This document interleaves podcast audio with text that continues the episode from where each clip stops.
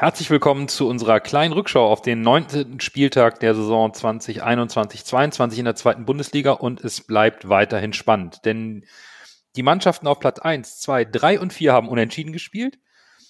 Die fünftplatzierte Mannschaft hat verloren und die Gewinner des Spieltages lauten Heidenheim und Bremen, denn die beiden konnten ihre Spiele gewinnen. Zwischen Platz 1 und Platz 9 sind es aktuell sieben Punkte Differenz und das ist einfach an Spannung nicht zu überbieten in dieser laufenden Saison. Ja, täglich grüßt das Murmeltier. ja. Bitte werfen Sie eine Münze ein. Weiß, es ist wirklich, es ist wirklich äh, ja, wir erzählen jedes Mal das Gleiche. Ja, aber es bleibt, es bleibt ja auch immer gleich spannend. Ne? Es ist schon, also da kann die erste Liga bei Weipen nicht mithalten bei der Spannung. Nee. Jeder kann jeden schlagen. Wie gesagt, jetzt spielen auch noch die Hälfte Spieler auch unentschieden. Wir können es leider nicht ausnutzen. Werder. Heidenheim ist wieder mit vorne drin, was ich nicht unbedingt erwartet hätte. Also ich hätte schon gedacht, dass sie dranbleiben, aber dass die jetzt auch noch komplett mit eingreifen, hätte ich auch nicht gedacht. Ja, hm. es ist, ist irre. Es ist absolut Wahnsinn, ja.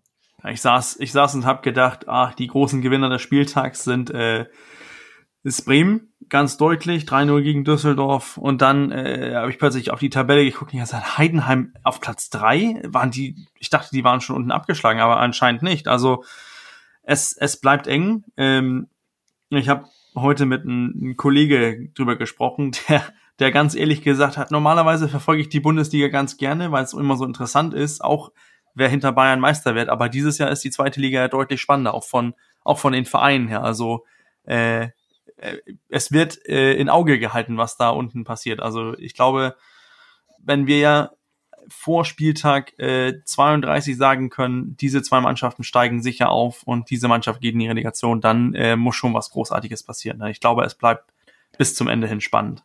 Ja, Heidenheim ist tatsächlich die große Überraschung. Ne? Ein Torverhältnis von äh, plus minus null, aber eben zehn Siege und mit zehn Siegen hast du einfach mal 30 Punkte. Ja, noch drei das ist schon ein Brett, mit so einem Torverhältnis auf Platz ist, drei zu sein. Ne? Ist Wahnsinn, ne? Total seltsam. Die haben halt zehn Siege und der HSV hat 10 Unentschieden. Und über die Unentschieden Könige der Liga, über die sprechen wir jetzt. Moin, moin, Hamburg, meine Perle, ich mag dich so derbe gerne. Deine Menschen, dein Gewöhn, so wunderschön. Moin, moin, moin, Hamburg, deine Straßen, ordentlich Wasser,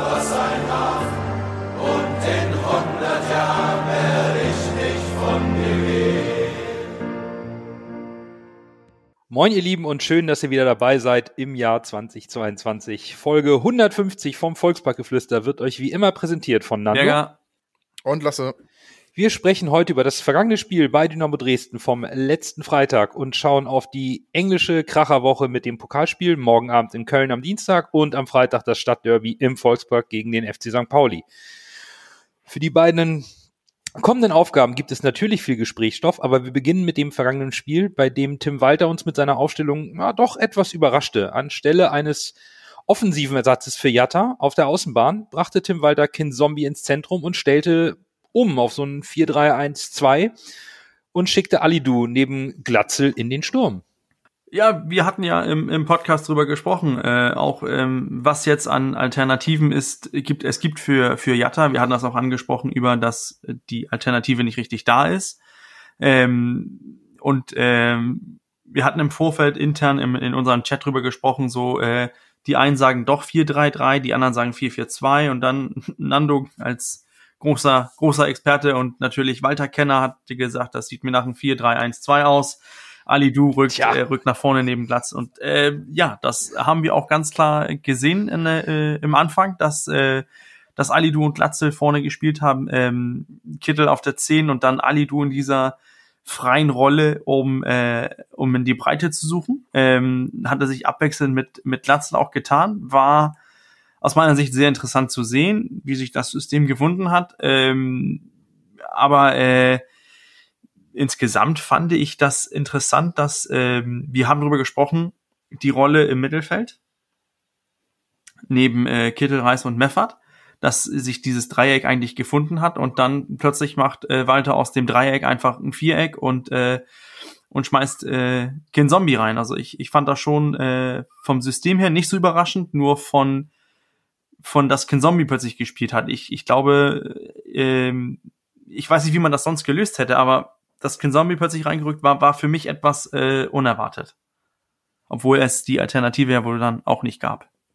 Ja, es gab ja nicht so viele Alternativen, ne? Wir haben ja schon letzte Woche darüber gesprochen, dass jetzt äh, durch die ganzen Verletzungen und sowas von Zuhon, dass da gar nicht mehr, Doyle ist nicht mehr da.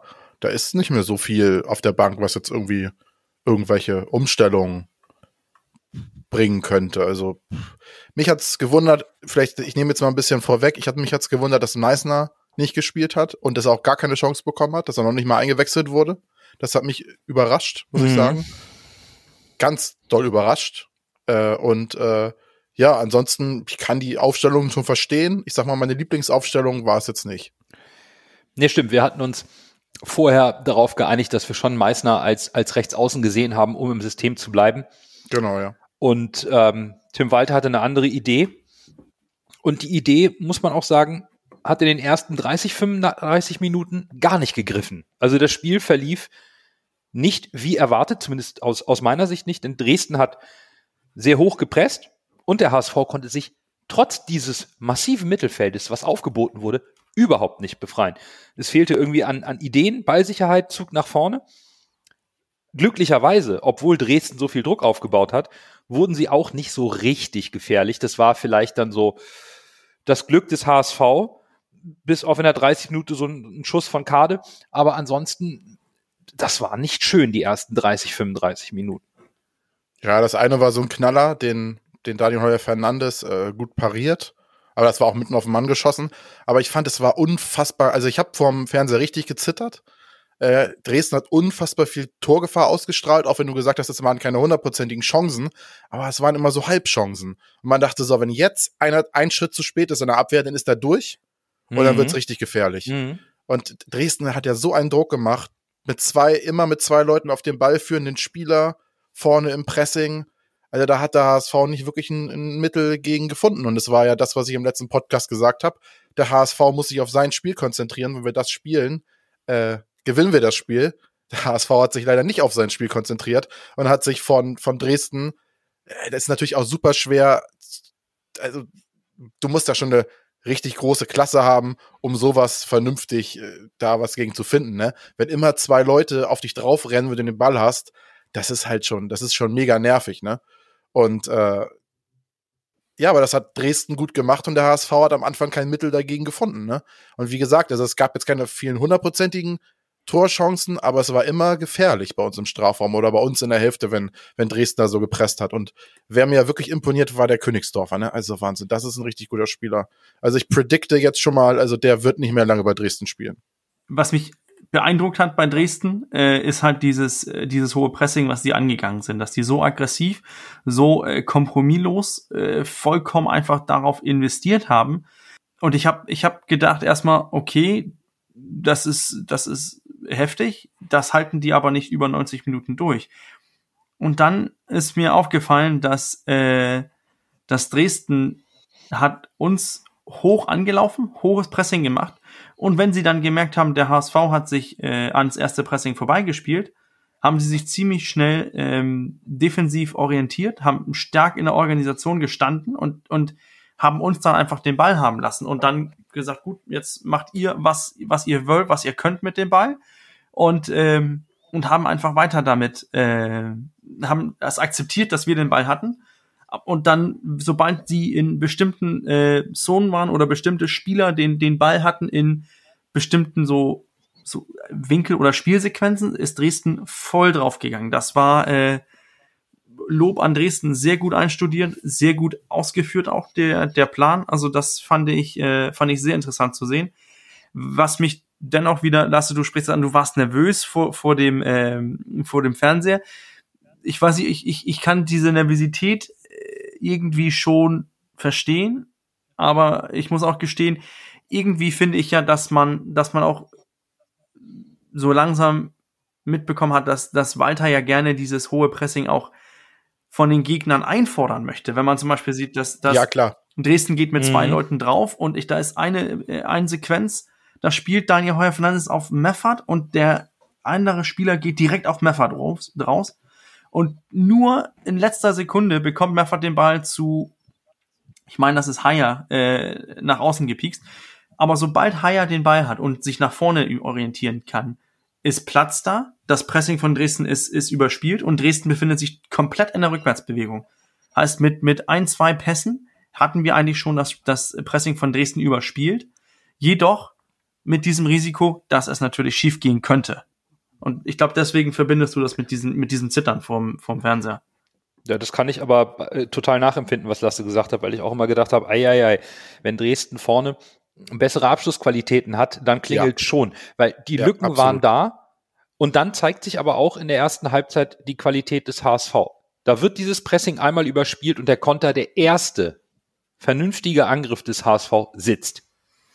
Und dann dreht sich das Spiel, zumindest in der ersten Halbzeit ein Stück, weil Dresden, und das wirkte so auf mich nach dem 0 zu 1 durch, durch Glatzel in der 37. Minute, es wirkte auf mich, als ob da genau diese Luft bei Dresden plötzlich raus war. Dieses, dieses gesamte, die gesamte Investition, Laufen, Anlaufen, hohes Pressing, über den ganzen Platz den HSV zu jagen, als ob das kurz in sich zusammenfällt, weil du dann plötzlich da hinten, hinten liegst und vorne den Ball selber nicht reinbekommst und nicht zu ganz klaren Torschancen kommst.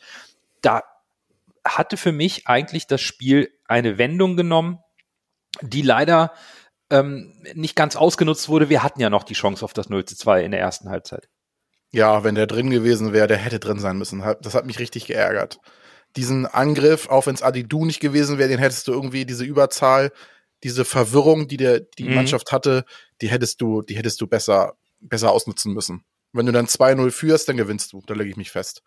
Aber ja, hat nicht sollen sein. Das Leben findet nicht im Konjunktiv statt. Aber auch nochmal was Positives zu sagen. Also ich fand den, die Ballannahme und den Abstoß von Bobby Glatze richtig gut. Also Mega. es war richtig gut gemacht. Technisch ganz stark. Aber in, in Summe kann man schon sagen, ne, der HSV geht glücklich mit der ja, Führung absolut, absolut. in, also in die Halbzeitpause. Ne? Also genau. Und ähm, ich habe mir in der Halbzeitpause mal erlaubt, bei, bei Kicker mal die Statistiken so, da habe ich mir einen Screenshot gemacht von den Live-Statistiken, die der, die der Kicker in seiner App immer so hat. Und da war ich echt überrascht. Ne? 10 zu 3 Torschüsse für Dresden. Okay, das, das war gefühlt sichtbar, dass Dresden mehr nach vorne investiert hat in den ersten 35 Minuten und auch immer wieder versucht hat, zum Abschluss zu kommen. Aber 59 Prozent Ballbesitz für den HSV, das war für mich äh, sehr überraschend, diese Zahl, weil ich hatte das Gefühl, der HSV hatte so gut wie nie den Ball, sondern hat ihn hinten immer rausschlagen müssen.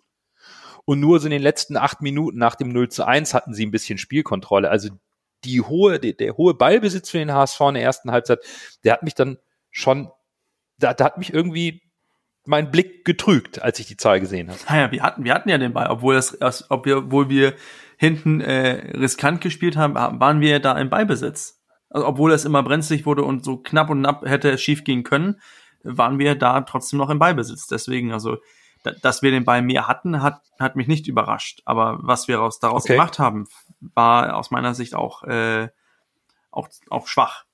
Ja, aber okay, also ich weiß nicht, dann, dann habe ich ein, du hast dann ein geschulteres Auge als ich. Ich habe eigentlich gedacht, der HSV ist gar nicht im Spiel, hat kaum den Ball. Eigentlich läuft immer nur Dresden an und plötzlich steht es 0-1 und das Spiel dreht sich.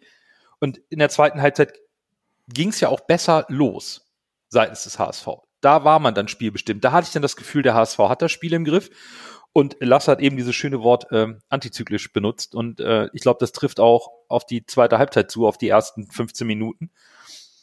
Denn plötzlich steht es 1-1. Und auch das lasse komplett antizyklisch, wenn man sich den Anfang der zweiten Halbzeit, die ersten 15, 20 Minuten anschaut. Ja, das Wort beschreibt das, das ganze Spiel komplett perfekt.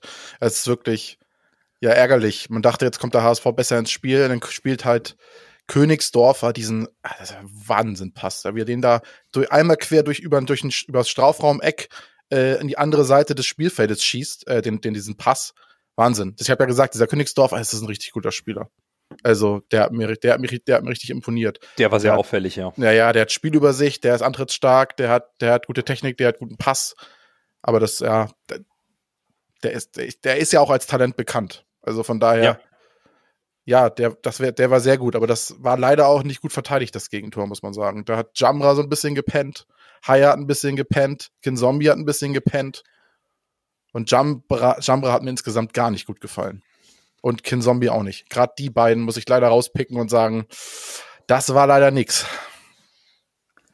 Also ich, äh, der HSV-Schnacker hatte mich ja heute äh, mit mit Bildern versorgt für für das Gegentor, äh, wie ich das so sehe. Und ich hatte auch selber äh, Sachen notiert, ähm, weil ich ich ich finde, wir haben bei dem Gegen den Gegentreffer, man Haya sieht nicht gut aus, das hat das eben angesprochen. Jumbo sieht nicht gut aus, Kinzombie sieht nicht gut aus, aber wir, ich finde, man soll in der Situation, die zu diesem Ballverlust führt, die, die, die, die soll man sich mal so nochmal angucken, wie, wie Jumbo in der Zentrale den Ball in der Hälfte von Dresden den Ball nach vorne führt. Er hat, ich glaube, zwei oder drei Möglichkeiten und ich meine, Haya ist die eine davon. Dann hast du noch Yatta, nee, nicht äh, Alidu und, und Glatze als Möglichkeiten, vor ihn in den, in den Lauf zu spielen. Er spielt gefühlt direkt in die Beine von, äh, vom, äh, vom Dresdner Spieler und die schalten dann direkt um und dann sieht es natürlich blöd aus, dass ein Haya auf seiner Seite wird die Flanke geschlagen, dass er äh, hinten dran plötzlich äh, hinterher ge, ge, gelaufen kommt. Genauso mit Ken Zombie oder auch äh, ein Reis oder Meffert, die, die, die einfach überspielt werden in dieser Situation, dass, dass Dresden den Konter blitzschnell äh, fährt und auch, dass ein Jumbo nicht, nicht schnell genug äh, die, die Rückwärtsbewegung anlegt und es zurückschafft, um seinen Gegenspieler aus dem Spiel zu nehmen. Also es, es ist auf der einen Seite ein guter Konter von Dresden, auf der anderen Seite, unter, unsere Rückwärtsbewegung könnte vielleicht besser gewesen sein. Vielleicht hätte man einfach den einen, einen Spieler von Dresden einfach mal äh, umhauen müssen, die taktische gelbe Karte nehmen und, äh, und weiterspielen. Aber man kann auch darüber sprechen, was Jumbo in dieser Situation mit dem Ball äh, macht, weil es war es, es war eine, eine gute Möglichkeit. Man, ich fand, Dresden war da nicht organisiert und dann spielst du so einen schwachen Pass und die kontern direkt dadurch und natürlich, dann klingelt es einfach in, im, äh, im anderen Ende. Also deswegen, ich, äh, das, das Gegentor, finde ich, geht eher auf die Kappe von Jumbo als die Kappe von, äh, von Haya. In, insgesamt ist es einfach bitter, dass so ein Abwehrfehler direkt bestraft wird in, in dieser Situation. Danach hatten wir zumindest ein ansehnlicheres Fußballspiel von beiden Mannschaften. Da gab es dann auch ein bisschen mehr spielerische Highlights. Gut, am Ende ist nichts weiter passiert und es bleibt beim 1 zu 1. Aber mich hat das Defensivverhalten in der Situation einfach aufgrund der, des Gegentors einfach geärgert. Fehler passieren im Spiel, das ist gar kein Thema. Das, das passiert jedem Spieler und jeder Mannschaft. Dass es ausgerechnet direkt zu diesem Gegentor kommt, ist natürlich mhm. vielleicht auch ausgleichende Gerechtigkeit, weil Dresden ist das gleiche in der ersten Halbzeit passiert. Die haben ein tolles Spiel gemacht und wir setzen diesen einen Konter, wo die selbst nicht gut verteidigen und Kittel löffelt den Ball halt äh, zu Glatzel und der kommt ein bisschen glücklich durch und Glatzel macht es dann überragend. Auf der, auf der anderen Seite hat das Dresden dann das gleiche Glück dann auch und vielleicht muss man dann am Ende sagen, wenn der HSV seine Stärken nicht auf den Platz bringt, dann sind es halt zwei vergebene Punkte, wobei Dresden ist sehr gut und sehr mutig gemacht hat und es geschafft hat, den HSV so derartig im Spielaufbau zu stören, dass wir von hinten heraus sehr oft die Bälle rausschlagen mussten, insbesondere in der ersten Halbzeit. Und ich glaube, das wird Tim Walter wahnsinnig gemacht haben, weil das mag er gar nicht und das ist nicht der Fußball, den der HSV spielen will. Ja, null, null. Man hat ja auch an der Seite gemerkt, wie er teilweise, wenn die Kamera mal auf ihn geschwenkt ja. hat, äh, schon ein bisschen wild war. Ne? Es war schon, also Nee, das war ja gar nicht das, was er sich wünscht. Das ist ja komplett, komplett das Gegenteil davon. Aber ich, ich glaube auch, wenn, wenn man sieht, dass wir unter Druck, dass Heuer Fernandes oder wer auch immer das gemacht hat, unter Druck den Ball nach vorne äh, schlägt, dann schlägst du den Ball nach vorne auf, auf Spieler. Wenn du Glatzel triffst, behalten wir den Ball vielleicht in den eigenen Reihen. Aber ansonsten ist das auf Kittel, auf Ali Du, Reis, vielleicht eventuell auch Ken Zombie. Das, das sind ja keine das sind wenige Spieler, die so den Ball festmachen können und dafür sorgen können, dass wir mhm. den Ball halten können. Denn die, die Dresdner kommen ja in, in der Vorwärtsbewegung und können den Ball äh, nach vorne köpfen und dann geht das Spiel, der Ball ist einfach frei zum Duell. Ich glaube, dass darum geht's mhm. viel weiter, dass mhm. dieses Rausschlagen äh, bedeutet, dass wir uns äh, fünf oder zehn Sekunden gewonnen haben, denn dann kommt der Ball, oder ist es 50 50 50, ob der Ball nochmal zurückkommt oder anstelle dass wir in den Pass spielen und den, den Ball in unseren eigenen Reihen halten. Deswegen, ich glaube, ich deswegen, deswegen regt das ihn so auf, weil er weiß, okay, jetzt, jetzt klären wir den Ball, können wir uns alle noch ein bisschen äh, finden und dann, wenn wir Glück haben, treffen wir äh, Glatze und der Glatze behält den Ball oder der Dresdner Verteidiger geht zum Ball, der Ball geht vorbei, keiner trifft den, der Torwart hat ihn und dann fängt das Ganze den anderen Weg wieder an. Deswegen lieber den Ball in der eigenen Reihen halten. So Tim Walters Philosophie. Dann lass uns doch mal über Tim Walters Philosophie und, und ähm, der taktischen Aufstellung zu dem Spiel sprechen, denn ähm, es war ein Systemwechsel und es war zu erwarten, dass Dresden sehr kompakt im Mittelfeld steht. Das kennt man. Wenn ich mir jetzt in der zweiten Halbzeit nach den Wechseln von Jatta und auch von Winsheimer den Spielverlauf anschaue, dann konnte man sehen, dass sich Räume auf den Flügeln ergeben haben für die beiden. Und ähm, sicherlich spielerisch war es nicht das, was der HSV leisten kann und entsprechend kritisch waren noch die Stimmen nach dem Spiel, aber deswegen stellt sich mir die Frage, hat sich Tim Walter taktisch ein bisschen geirrt, indem er dann doch zu vorsichtig war, um mit Kinzombie im Mittelfeld zu spielen, anstatt vielleicht Winsheimer oder Meißner auf die Außenbahn zu stellen, um Dresden mehr in die Breite zu ziehen, was in der zweiten Halbzeit recht erfolgreich geklappt hat. Ja, sehe ich so. Also in meinen Augen hätte man da ein bisschen mutiger agieren müssen. Der HSV war zu verhalten. Mir hat er in der Offensive die Kreativität und das der letzte, der letzte Biss und das mhm. letzte, mhm. der letzte, der letzte Prank hat mir gefehlt in der Offensive, muss ich sagen. Und äh, ich muss auch ehrlich sagen, mir ist das gar nicht so aufgefallen, aber nachdem ich dann so ein bisschen Twitter gelesen habe, haben viele geschrieben, ja, aber was soll denn noch kommen? Und da muss ich auch, da muss ich leider zustimmen. Der HSV hat nicht viel was man offensiv noch bringen kann von der Bank. Also, wenn du da guckst, du hast einen Winsheimer, der noch fast gar nichts geleistet hat diese Saison, muss man leider so hart sagen. Mhm. Dann hast du einen Meißner, der nie Spielpraxis kriegt, auch nicht von 0 auf 100 plötzlich alles rumreißen kann. Was hast du dann noch in der Offensive? Du hast noch einen Jatta und das war's. Dann, mhm. Ansonsten hast du offensiv nichts mehr, was du noch reinwerfen kannst. Deshalb ist in meinen Augen das, Verpflicht, das Verpflichten eines weiteren Spielers für die Offensive, das ist essentiell, das muss passieren.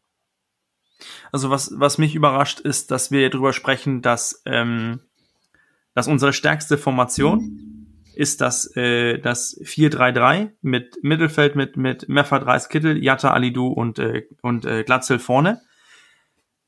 Wir hatten die Möglichkeit, diese Formation zu spielen, aber ich kann jetzt nur für mich sprechen, was ich gesehen habe, was ich, äh, was ich auch mit mit Y-Scout jetzt vergleichen kann, dass wir in der, in der, in den Zeitraum, wo wir diese Spieler auf dem Feld hatten, haben wir eher ein 4-4-2 gespielt als ein 4-3-3. Ich fand, dass wir nicht, es, wir haben es nicht hinbekommen, Kittel auf der 10 so in Szene zu setzen, dass er Jatta, Alidu oder auch Glatze mit mit interessanten oder mit, mit gefährlichen äh, Stichpässe mhm. diese in Szene setzen Richtig, zu können. Ja, ja. Ähm, für mich war ein Alidu nach, zu weit nach hinten gedrückt und hatte offensiv äh, keine Möglichkeiten, sich irgendwie in Szene zu setzen.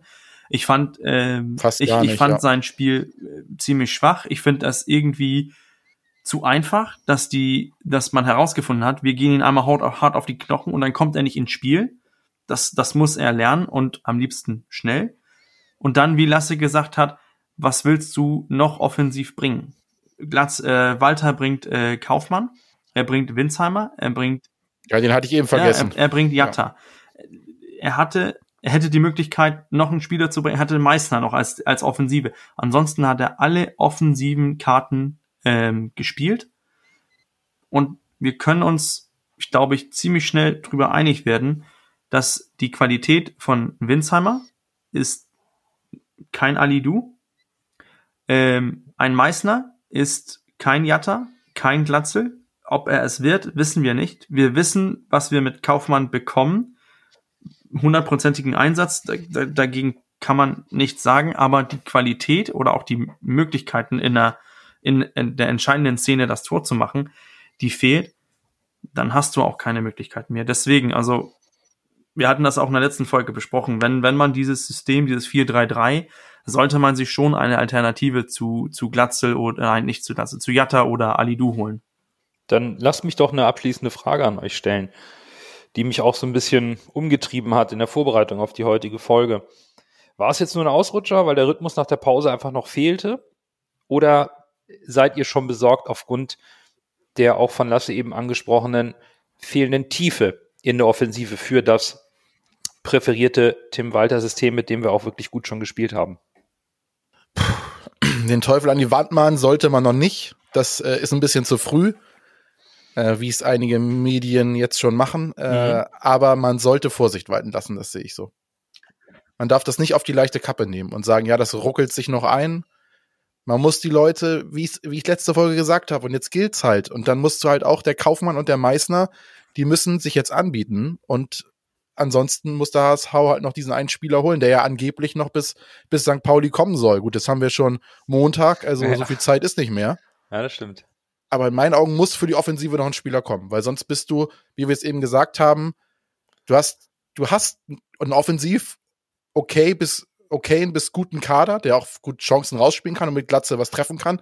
Aber wenn du merkst, es funktioniert nicht, hast du halt keine richtigen Qualitäten, die wirklich, die wirklich, die wirklich reinkicken, die du noch richtig mal bringen kannst und sagst, so, ja, der dreht jetzt das Spiel. Weil mhm. wenn du einen Winsheimer bringst, sagen alle, äh, wenn du einen Meißner bringst, sagen alle, der hat ja keine Spielpraxis, was ein eigenproduziertes Problem ist. Ja, äh, Kaufmann ist für mich bisher, sorry, die, also die menschgewordene Torungefahr. Äh, ja, und Jatta muss, äh, hat auch momentan vielleicht auch andere Sachen um die Ohren. Bürger, gehst du da mit?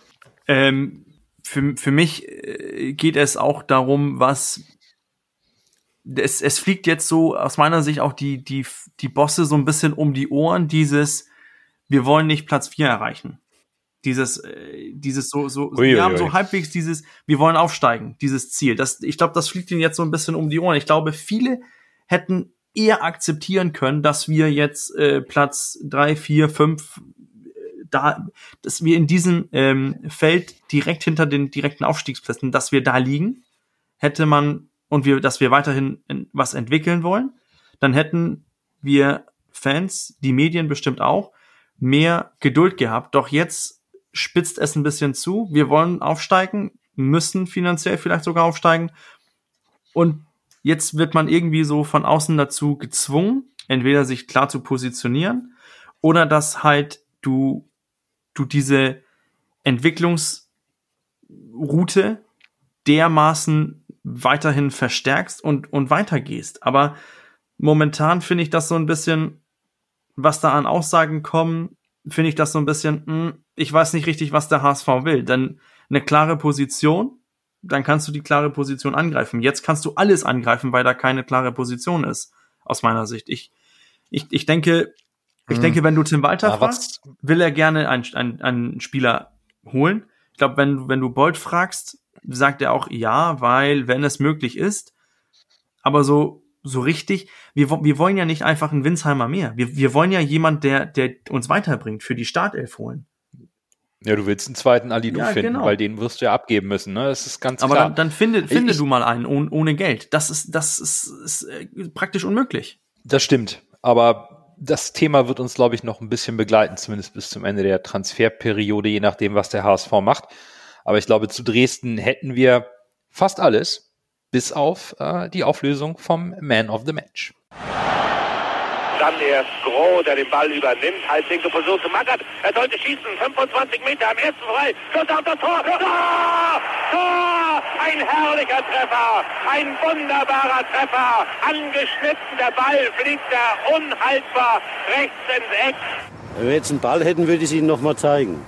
Ich habe auch den Eindruck, dass es dieses Mal nicht so viele Spieler gibt, die in der Verlosung für den Man of the Match sind zumindest mir sind jetzt wirklich nicht so viele positiv aufgefallen. Lasse, hast du jemanden gefunden? Ich habe keinen Feldspieler gefunden, der mir äh, den Man of the Match wert war. Von daher gehe ich auf eine Person, die ich niemals gedacht hätte, dass ich mich freue, dass der den Vertrag verlängert.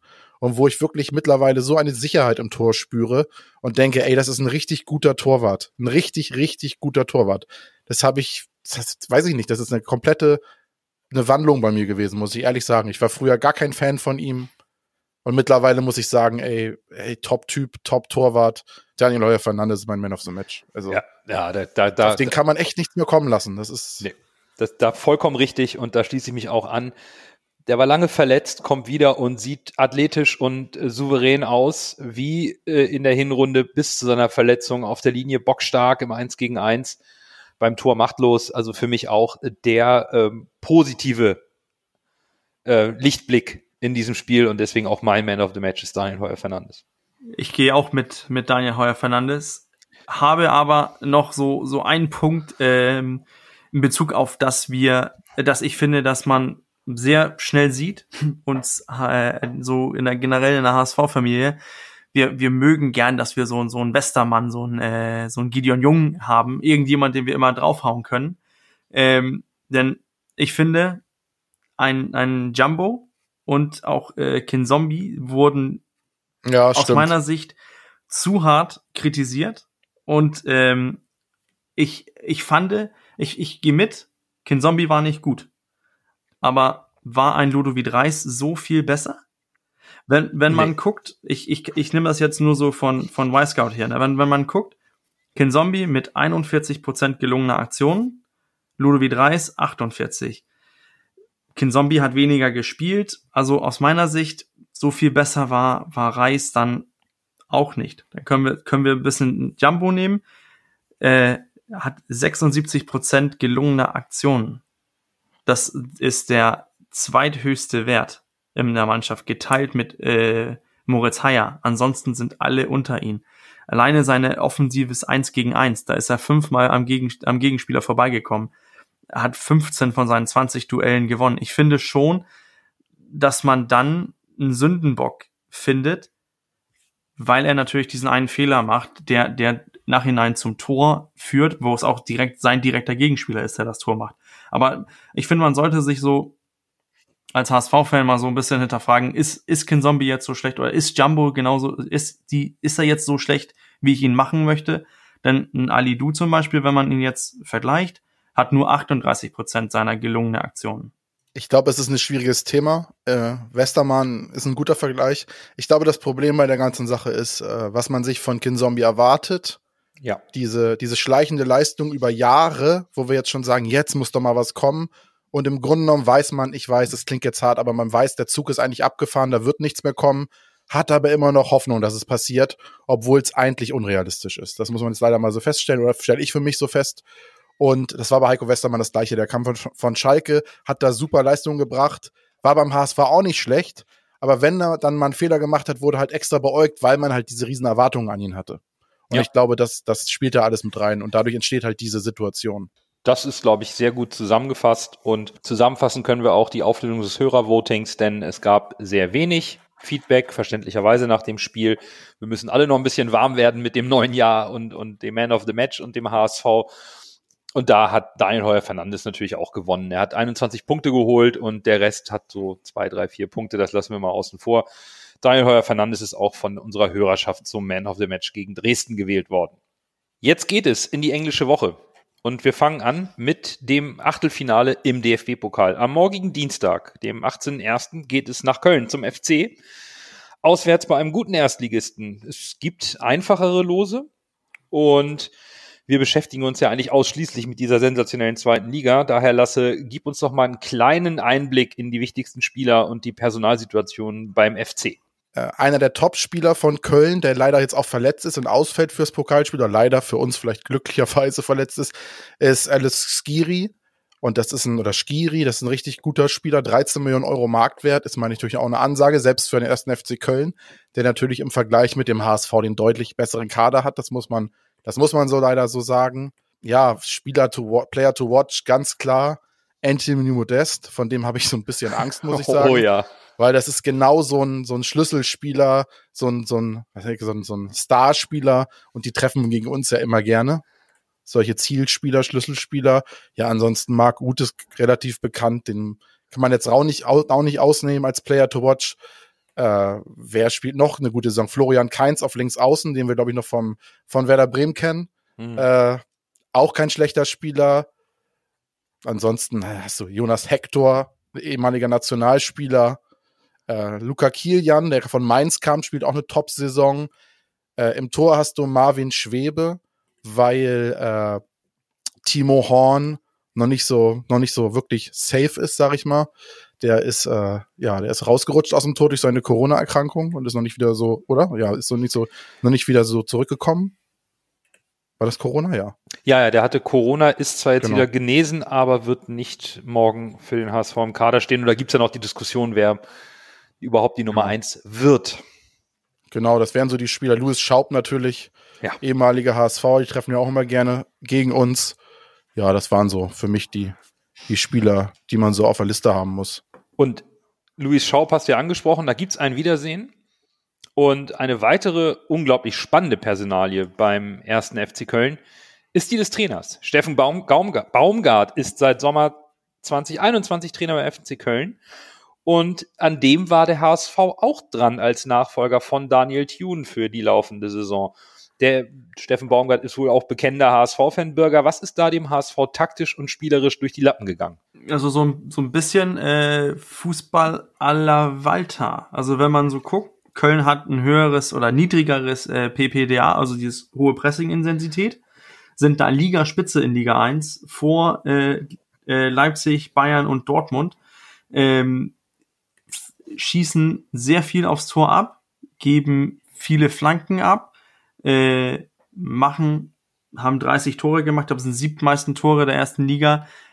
Ähm, was, und die wollen auch den Ball haben. Also was ich so fußballerisch erwarte morgen, ist eigentlich ein Spiel, wo beide Trainer so prinzipfest sind und so von deren äh, spielerischen System überzeugt sind, dass es egal ist, ob das ein Pokalspiel ist oder das ein Ligaspiel ist, es wird äh, Handbremse losgelassen und Vollgas gespielt. Das äh, habe ich so von, von beiden Trainern, was ich erwarte. Wir reden immer davon, äh, dass Tim Walter mit seiner Wasserflasche da steht und die immer so halbwegs äh, fast wirft. Tut er nicht. Und auf der anderen Seite können wir dann äh, Steffen Baumgart sehen mit seiner, mit seiner Mütze. Mit der, mit der Mütze, und, ja. Äh, und die äh, die haut er manchmal in den Boden oder äh, springt und ja, das ist Leidenschaft pur. Das ist einfach, äh, da, ich freue mich auf, auf das Spiel morgen, weil es, es, es kann, aus meiner Sicht hat es das Potenzial, dieses fußballerische Festival zu werden, wenn beide Mannschaften das Niveau treffen. Wo natürlich wir. Ich hoffe, die Trainer verstehen ja. sich. das kann da echt Bin gespannt. Aber wenn, wenn, wenn du von Fußballfestival sprichst, ne, dann, dann glaube ich, müssen wir die spannendste Frage als, als erstes mal diskutieren, die uns, glaube ich, alle, die alle HSV beschäftigen wird. Was macht Tim Walter in Bezug auf die Aufstellung? Weil es gibt ein wichtiges Ligaspiel direkt am Freitag. Ein sehr wichtiges Ligaspiel, zu dem wir noch kommen. Gibt es eine Rotation, um ein bisschen Rücksicht auf das Ligaspiel zu nehmen? Oder gibt es, wie Tim Walter in der Pressekonferenz letzte Woche sagte, nur eine Belastung, nämlich Vollgas lasse? Wie schätzt du das ein? Rotation? Oh, ich kann das ganz nicht? schwer, ich kann das ganz schwer einschätzen. Also in meinen Augen müsste er eigentlich rotieren, weil drei Spiele in einer Woche ist schon Hardcore. Also äh, das ist schon, also gut, nicht in einer Woche, aber ja, Freitag. Ja, ich frage ein bisschen anders. Dann, dann wieder Dienstag und wieder Freitag. Wie willst du rotieren? Ja, wir haben ja eben schon darüber gesprochen, dass die Spieler, die wir von der Bank bringen können, nicht wirklich offensive Gefahr ausstrahlen. Von daher viele Möglichkeiten des Sortierens gibt gibt's nicht. Vielleicht nimmt dann David wieder rein, Vuskovic raus. Vielleicht bringt dann Meißner oder wieder ein Kind-Zombie. Vielleicht sehen wir tatsächlich jetzt im Pokal die Dreierkette, dass dann David bringt und sagt, er nimmt noch einen anderen Spieler raus, um mehr defensive Stabilität zu bringen. Wäre für mich noch eine Option, die passieren könnte. Aber ich glaube, es wird ein bisschen rotiert, aber nicht groß. Das wär, wäre so meine Einschätzung. Also ich glaube, dass wir, und das werden wir ja nach, nach dem Podcast noch für unseren morgigen Spieltag-Thread noch ein bisschen ausdiskutieren müssen. Ich, ich glaube, es gibt zwei Änderungen, und zwar nur leistungsbedingt.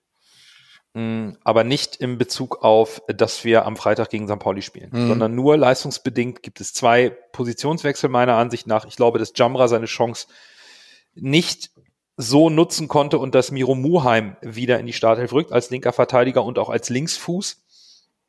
Das ähm, halte ich für einen eben nicht Wechsel im Sinne von wir schonen Jamra für St. Pauli, sondern Miro Muheim ist wieder dran, der ja auch vorher mhm. Stammspieler war bis zu seiner Verletzung äh, als Vertreter von Tim Leibold. Und ich glaube, dass Tim Walter zurück aufs 4-3-3 gehen wird und äh, nicht äh, Kin Zombie im Mittelfeld aufbieten wird, um da so ein kompaktes Mittelfeld zu machen sondern dass er wieder offensiver spielt. Denn mh, hm, auch wenn der HSV nicht Favorit ist, chancenlos ist er nicht. Und ich sehe diverse Szenarien, wo der HSV auch den FC Köln attackieren kann. Ähm, insbesondere Luis Schaub, den kennen wir. Das ist kein schneller, hart nee, arbeitender, also hart arbeitender Spieler. Den, der, der spielt bei Köln so auf dieser Halbposition, ein bisschen außen im Mittelfeld den könntest du halt mit einem breitem System attackieren. Da könntest du hinter diese Kette der Kölner kommen, Bürger, oder nicht? Ja, das ja wäre wäre eine Möglichkeit. Ähm, ich bin Lasse hat das eben angesprochen mit der Dreierkette. Wenn man so guckt, äh, Köln, die wollen Flanken, die wollen verdammt viel Flanken. Da, ja, das ist die, die Reinkarnation der Flanken ja, die, der erste FC Köln. Das ist ja absolut, das ist gar nicht mehr en vogue, das zu spielen, aber Köln hat es irgendwie wiederbelebt. Das ist, äh, die Flanken ist schon Wahnsinn. deutlich mehr als jede andere Mannschaft in der, in der Saison, in der, in der Bundesliga. Die flanken fast 20 Mal pro Spiel und Platz zwei schafft das auf, auf, äh, auf 17 Mal. Modest hat auch die meisten Kopfballtore diese Saison gemacht. Ähm, Köln sowieso. Oh. Und deswegen sehe ich das, die Möglichkeit mit der Dreierkette, dass man da immer irgendwie doppeln kann und dann noch dennoch zwei mhm. Innenverteidiger in der Mitte hat. Gibt auch die Möglichkeit, dass man sagt, wir spielen hinten mit, mit äh, Vuskovic, David und ähm, Schonlau, dass man mit den dreien spielt. Dann hast du für die Außen hast du ähm, Muheim, dann würde ich mit, wohl mit Jumbo rechts auf der rechten Seite spielen. Hast du ein Mittelfeld mit äh, Meffert und Reis und dann hast du vorne Kittel auf der 10 und dann mit ähm, Glatzel und Ali Du wieder diesen, diesen äh, beweglichen Stürmer neben, neben Bobby Glatzel. Ist für mich eine Alternative, die ist mir so eben jetzt eingefallen, so, weil es das die Dreierkette so angesprochen hat. Also äh, da sehe ich auch die Möglichkeit, dass man, dass man Kölns Offensive über diese dieses Dilemma stellt. Wie lösen wir das? Und wir haben ja gesehen gegen Dresden, dass wir auch in dieser, mit diesem Dreieck vorne, dass wir auch kontern können. Heißt für mich, äh, gäbe es da auch Möglichkeiten, wenn man Köln dazu zwingt, ein bisschen mehr nach vorne zu agieren, weil man ein bisschen weiter hinten steht, ähm, dass man da die, die Lücken schaffen könnte. Und dennoch sehe ich auch mit, mit eigenes Trainerherz, dass man eine eigene Überzeugung hat als Trainer, besonders Tim Walter, das wissen wir, dass man sieht, ich habe das Material für mein 4-3-3, für das, was, für, für das, was ich stehe, und dass man einfach sagt, Vollgas und die kommen gerade aus einer Pause, drei Spiele in einer Woche. Geht, geht noch. noch. ja. Und wenn man bedenkt, dass danach Länderspielpause ich sagen, ist. Da kommt auch noch eine Länderspielpause, deswegen, also zu verlieren gibt es da eigentlich nichts. Aber ja, ich, es, wie vor Dresden viele Fragezeichen, viele Möglichkeiten. Dennoch mit, mit wenigen Spielern. Ich glaube, es kristallisiert sich wieder auf die Frage raus, will Tim Walter sich auf den Gegner einstellen, was er eigentlich selten tut? Richtig. Oder will er sein eigenes Spiel durchdrücken und auch Fußball Deutschland zeigen im Pokal, da werden besonders viele durch äh, zugucken gegen einen Bundesligisten, zu zeigen, ich muss mich nicht auf den Gegner einstellen, ich spiele hier beim HSV ein System und ich will Deutschland zeigen, das System funktioniert, auch gegen Bundesligisten. Das finde ich ist und, ein sehr schöner Punkt. Aber wo ich dann wirklich Angst kriege, muss ich sagen, ist Schonlau und Vuskovic. Vuskovic noch ein bisschen weniger Angst, aber Schonlau und Vuskovic im Kopfball gegen Modest. Ich weiß nicht, ob das, ob das gut ausgeht. Das muss ich leider so sagen. Da musst du aber, halt die Flanken verhindern äh, auf Außen. Ja, ne? ja, genau. Du musst schon gleich die Flanken unterbinden. Das wird die einzige Methode sein, wie wir uns da, äh, sagen wir, nicht, vielleicht nicht torlos halten, aber irgendwie möglichst wenig Dinger fangen.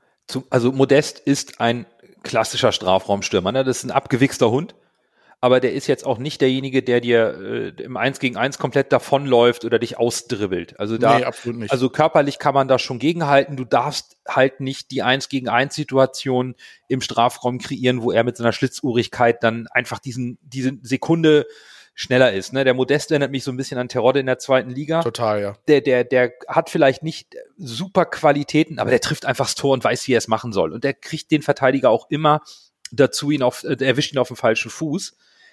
Und ich glaube, ein, ein ganz wichtiger Punkt, auch in der aktuellen Situation rund um nicht voll ausgelastete Stadien und finanziellen Zwängen, muss man über die Kohle sprechen, die im DFB-Pokal zu verdienen ist. Also der HSV kann bei einem Einzug ins Viertelfinale eine Prämie von einer Million Euro einsacken. Mhm. Und äh, wir alle haben gerade die Worte von Marcel Janssen gehört, der gesagt hat, die finanzielle Lage ist angespannt. Der HSV wird wohl nochmal Corona-Zuschüsse beantragen. Und Zitat Marcel Janssen, die Situation muss man sehr ernst nehmen, weil Ticketing-Erlöse immer auch ein beachtlicher Teil der, auf der Einnahmenseite sind und waren es ist halt fünf nach zwölf, ohne Zuschauer bricht allen Clubs irgendwann die Existenzgrundlage weg. Mit anderen Worten, sieh zu, dass du im Pokal Vollgas gibst und hol dir eine Million fürs Viertelfinale und hoffe, dass du danach vielleicht noch mit TV-Geldern und einem vielleicht etwas mehr als nur 1000, 2000 Zuschauern noch mal ein bisschen Kohle scheffelst, weil die fehlt uns auch. Also nicht nur uns, sicherlich auch dem FC, ersten FC Köln. Aber das sind alles so Punkte. Ich glaube auch, mh, hm, ob Tim Walter umstellt, rotiert oder äh, lasses Argument hat sehr viel für sich, dass Tim Walter sagt, nix da. Wir spielen unser System und wir gehen da voll drauf. Von daher, mh, hm, das Spiel zählt nicht in die Tipprunde. Da würde ich doch glatt mal sagen, lasse, hau mal einen Tipp raus. Ich sage, der HSV gewinnt 2 zu 1 in der Verlängerung. Uh, NV hier. Und ich wollte gerade sagen, bloß keine Verlängerung.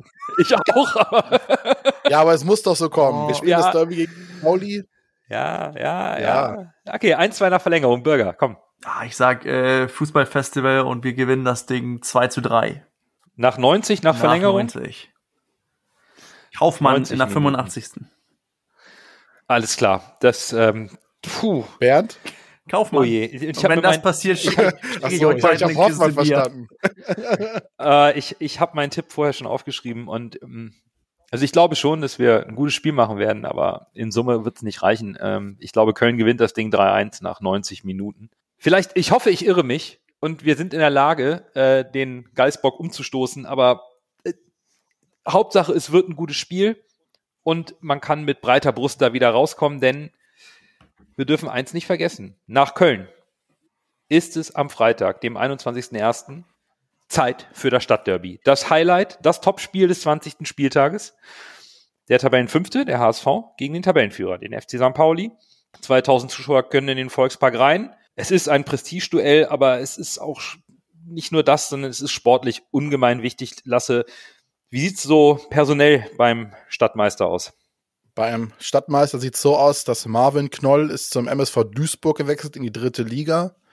Und ansonsten bei den Sperren und Verletzungen ist der mit, in meinen Augen mitwichtigste Spieler, Kieré, ist beim Afrika Cup. Von daher nicht anwesend. Äh, Christoph Arivor hat äh, noch eine Sprunggelenksverletzung und fällt aus. Und äh, Janis Wiekow äh, hat eine Knieverletzung ist auch noch, ist auch nicht dabei. Von, ansonsten sind äh, alle Spieler fit und verfügbar.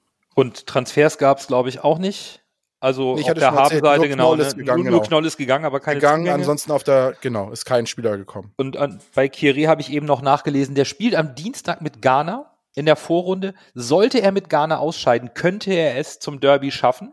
Also alle Ghana die Daumen drücken.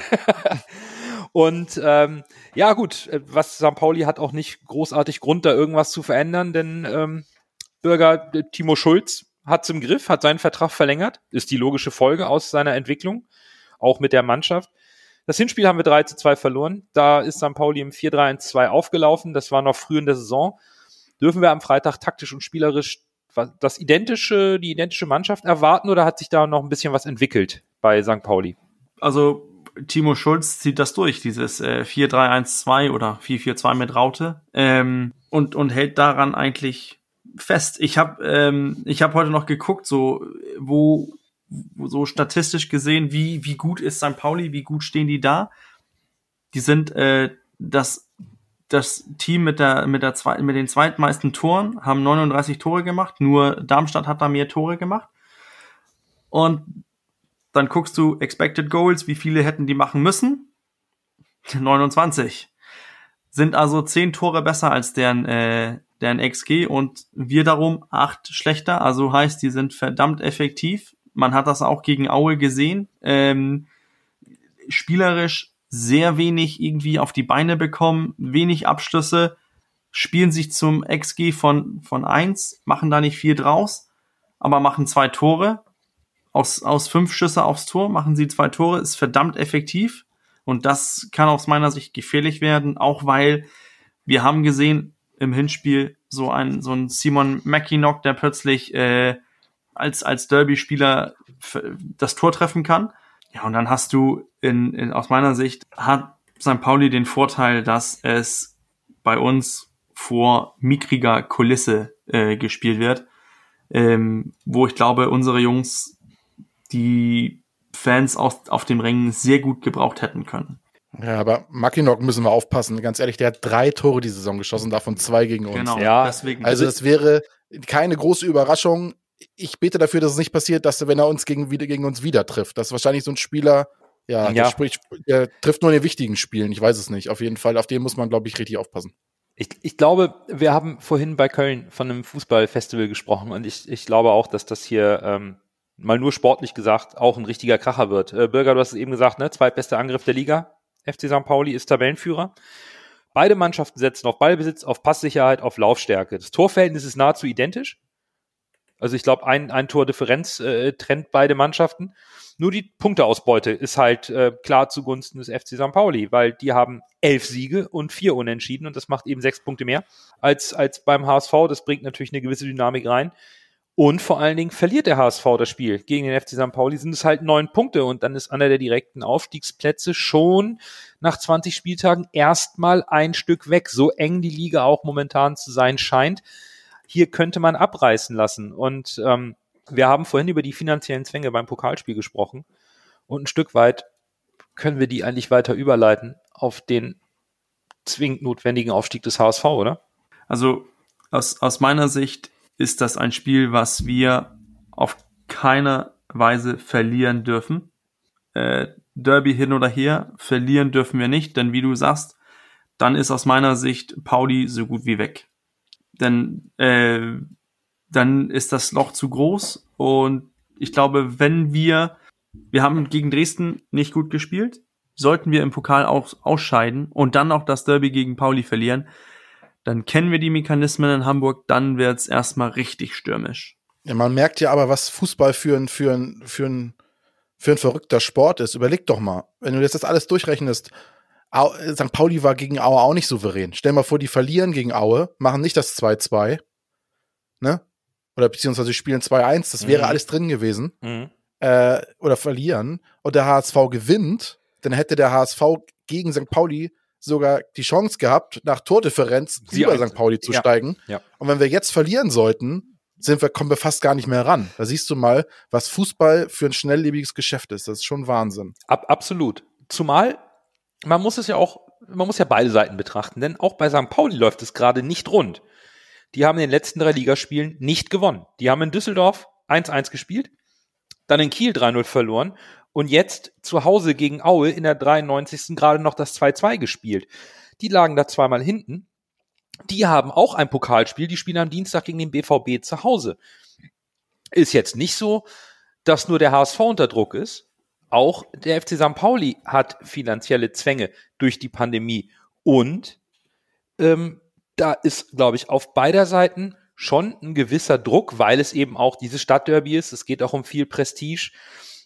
Aber vielleicht müssen wir auch noch mal auf den Druck über den Druck sprechen, der beim HSV liegt, auch durch die Ansage der Fans, die wir am Anfang der Saison thematisiert haben. Es geht darum, gewinnt die Derbys. Wir haben das Hinspiel gegen St. Pauli verloren, dafür gegen Bremen gewonnen. Jetzt kommen die Rückspiele auch relativ nah beieinander. Da wird einfach auch, glaube ich, innerhalb der Fangemeinde des HSV schon eine gewisse Anspannung da sein, die sich eben, wie ihr es gerade angesprochen habt, sollte man gegen Köln kein gutes Spiel machen und, und böse ausscheiden und dann gegen St. Pauli verlieren, könnte sich auch da wiederum ein negativer Druck entladen. Absolut. Und ich glaube, wie wir es ges vorhin gesagt haben, sind es dann nicht nur die Medien, weil die Fans sind ja bis jetzt noch relativ ruhig. Und es sind ja eher die Medien, die so ein bisschen auf die Dramakarte setzen, sage ich mal. Aber wenn wir jetzt das Derby gegen St. Pauli verlieren sollten, und vielleicht gegen Köln auch ausscheiden, dann ist es halt eine ganz gefährliche Gemengelage, weil dann sind nicht nur die Medien unzufrieden und hauen drauf, in Anführungszeichen, sondern auch der, der, der harte Kern der Fans ist äh, unzufrieden.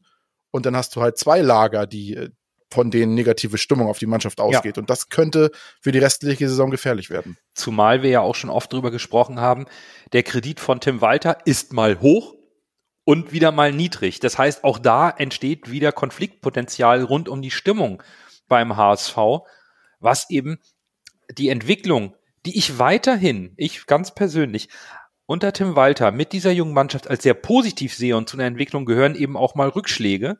Klar, sehe ich auch so. Ähm, dass die wieder bombardiert werden könnte und dann eventuell die Mechanismen greifen, die hier vielleicht noch nicht greifen sollten, Bürger. Ja, sehe ich genauso. Ich, ich bin, ähm, ich bin da echt gespannt, ähm, wie der HSV auch im Gegenwind, jetzt sieht der, wird der Gegenwind stärker, man sieht das ja mit den Ruf nach, äh, nach Verstärkung. Ich, ich, ich finde, es, aber eine starke Führung zeigt sich aus meiner Sicht auch erst in Gegenwind. Also, und der kommt jetzt und der kommt heftig, sollte diese Woche ähm, schlecht für uns enden.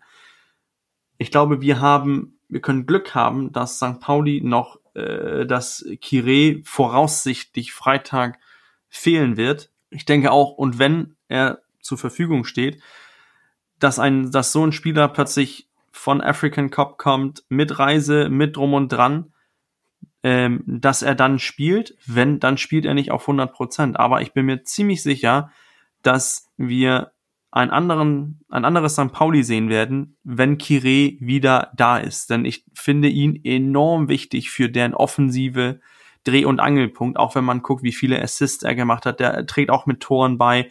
Das ist ein sehr wichtiger Spieler für die. Er und, und Burgstalle ist ja die halbe Offensive von St. Pauli, wenn man das so grob sagen kann. Ja. Was, mich, was ich mich frage, gab es schon die Geschichte in den Medien, äh, wer opfert das, wer opfert den Pokal fürs Derby? Ich, wer, ich wer rotiert, nicht. wer nicht? Weil das wäre ja eigentlich so eine, so eine Geschichte, die man daraus spinnen könnte. Ne? Hab, hab ich nicht Welche gelesen. von den Hamburger Vereinen ist äh, bereit darauf, äh, auf eine Million Euro zu verlieren fürs Derby-Prestige? Ne? Das wäre ja so eine, so eine Geschichte, die man daraus machen könnte. Die kommt dann morgen. Auf, ja, genau. Ja, wundert euch nicht, wenn das passiert, ja. Aber auf der anderen Seite ist St. Pauli, glaube ich, größerer Underdog gegen den BVB als der HSV in Köln. Zumindest ist das so mein Gefühl, ohne St. Pauli schlecht machen zu wollen. Aber ich glaube, der BVB ist da nochmal eine andere Hausnummer mit der Qualität, die sie mhm. im Kader haben. Die, äh, ich glaube, da wird St. Pauli trotzdem ein gutes Spiel machen wollen zu Hause und sich auch fürs Derby einspielen wollen. Es ist ja auch für beide Mannschaften ein interessanter Gradmesser, auch für den HSV du spielst halt gegen einen Erstligisten und kannst dich halt auch mal messen lassen an mit deiner Spielqualität, die du auf den Platz bringen kannst und die du bereits gezeigt hast von, von St. Pauli als auch vom HSV gegen einen Erstligisten. Ich glaube auch nicht, dass es für Dortmund Spaziergang wird, wobei ich da Dortmund schon ein bisschen mehr als Favorit sehe, äh, so von der Wahrscheinlichkeit her als Köln gegen uns. Aber auch St. Pauli ist da nicht chancenlos. Ich, ich denke, beide werden nicht rotieren, weil eben danach die Länderspielpause ansteht, weil man auch seinen Rhythmus finden will. Also zumindest ja, nicht in der Form, dass Argument, man, ja. dass man äh, komplett alles umstellt oder eine B11 ja. oder was auch immer, sondern. Dadurch, dass jetzt die Pause war und nur das Trainingslager war, genau. ist das ein Argument, dass du nicht rotierst, damit du noch mehr Eingespieltheit hast. Genau, weil ich denke auch. Gerade im Hinblick aufs Derby, ja. Aufs, aufs Derby und auf den Rest der Erstligasaison, denn, äh, der Zweitligasaison, denn beide Mannschaften St. Pauli und der HSV sind ja noch in sehr guter Position. Es ist ja hier noch überhaupt nichts, es ist nicht der 30. Spieltag und die Sachen sind klar verteilt. Sodass ich glaube, wir werden am Dienstag spannende Spiele sehen von den beiden Mannschaften und wir werden am Freitag ein, ein, packendes Spiel sehen. Und ja, es kann in beide Richtungen ausschlagen. Macht der HSV zwei gute Spiele, kommt vielleicht eine Runde weiter oder scheidet nach tollem Spiel gegen Köln aus, gewinnt gegen St. Pauli dann dreht sich die Stimmung auch wieder. Dann greifen wieder die positiven Mechanismen und Automatismen rein. Und dann gehst du in Länderspielpause mit breiter Brust, kannst noch was einstudieren, kriegst vielleicht noch einen Spieler zurück oder einen neuen. Das ist alles, ja, es ist aufregend, würde ich sagen.